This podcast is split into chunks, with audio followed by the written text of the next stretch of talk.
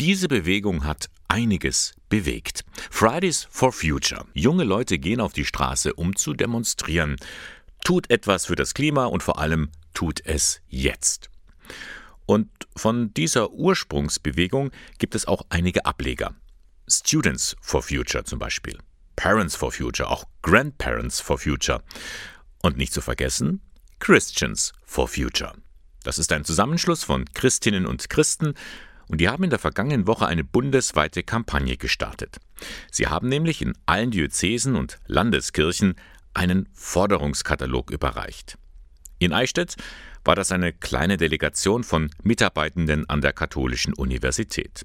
Simone Birkel, Dozentin für Jugend- und Schulpastoral. Das ist eine Kampagne der Christians for Future, die sich zum Ziel gesetzt hat, bundesweit ökumenisch an über 40 Übergabeorte Bischöfe und Bischöfinnen diese zwölf Thesen zu übergeben, wo die Christians darauf hinweisen, dass es notwendig ist, dass Kirchen dringend auch handeln und natürlich auch ihr eigenes Feld gut bestellen, um hier gemeinsam gesellschaftlich Verantwortung gegen die Klimakrise zu übernehmen, weil die Zeit drängt. Einen neuen Aufbruch für Klimagerechtigkeit in den Kirchen soll es geben.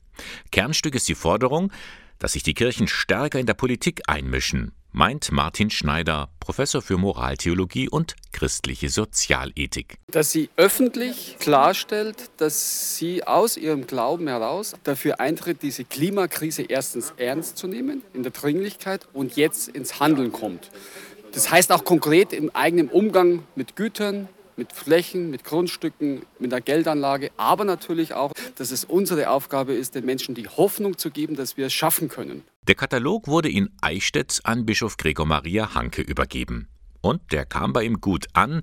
Schließlich stehen Themen wie Umwelt, Schöpfung oder Klima schon seit langem bei ihm ganz oben. Es wäre schade, wenn ausschließlich die drohende Gefahr zum Motiv des Handelns wird für die Schöpfung sich einzusetzen, das braucht Freude, das braucht Zukunftsperspektive durch einen christlich-solidarischen Lebensstil. Das braucht vor allem ein gutes Miteinander, Solidarität.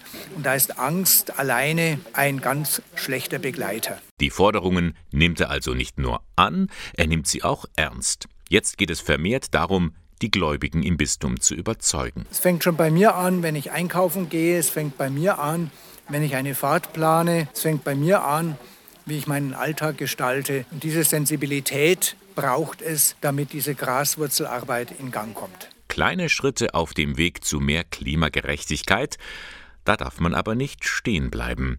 Simone Birkel wünscht und erwartet sich auch durchaus größere Sprünge. Ja, hier in Eichstätt passiert ja schon sehr viel, das würdigen und äh, wir auch und wissen wir zu schätzen, aber die Zeit drängt.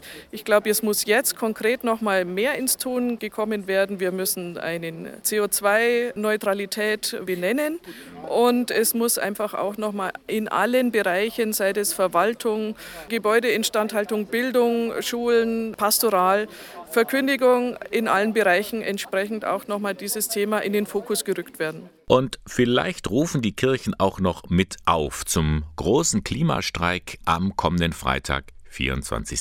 September. Zumindest machen da viele kirchliche Verbände und Vereinigungen mit, um ein Zeichen zu setzen. Die Zeit zum Handeln ist jetzt.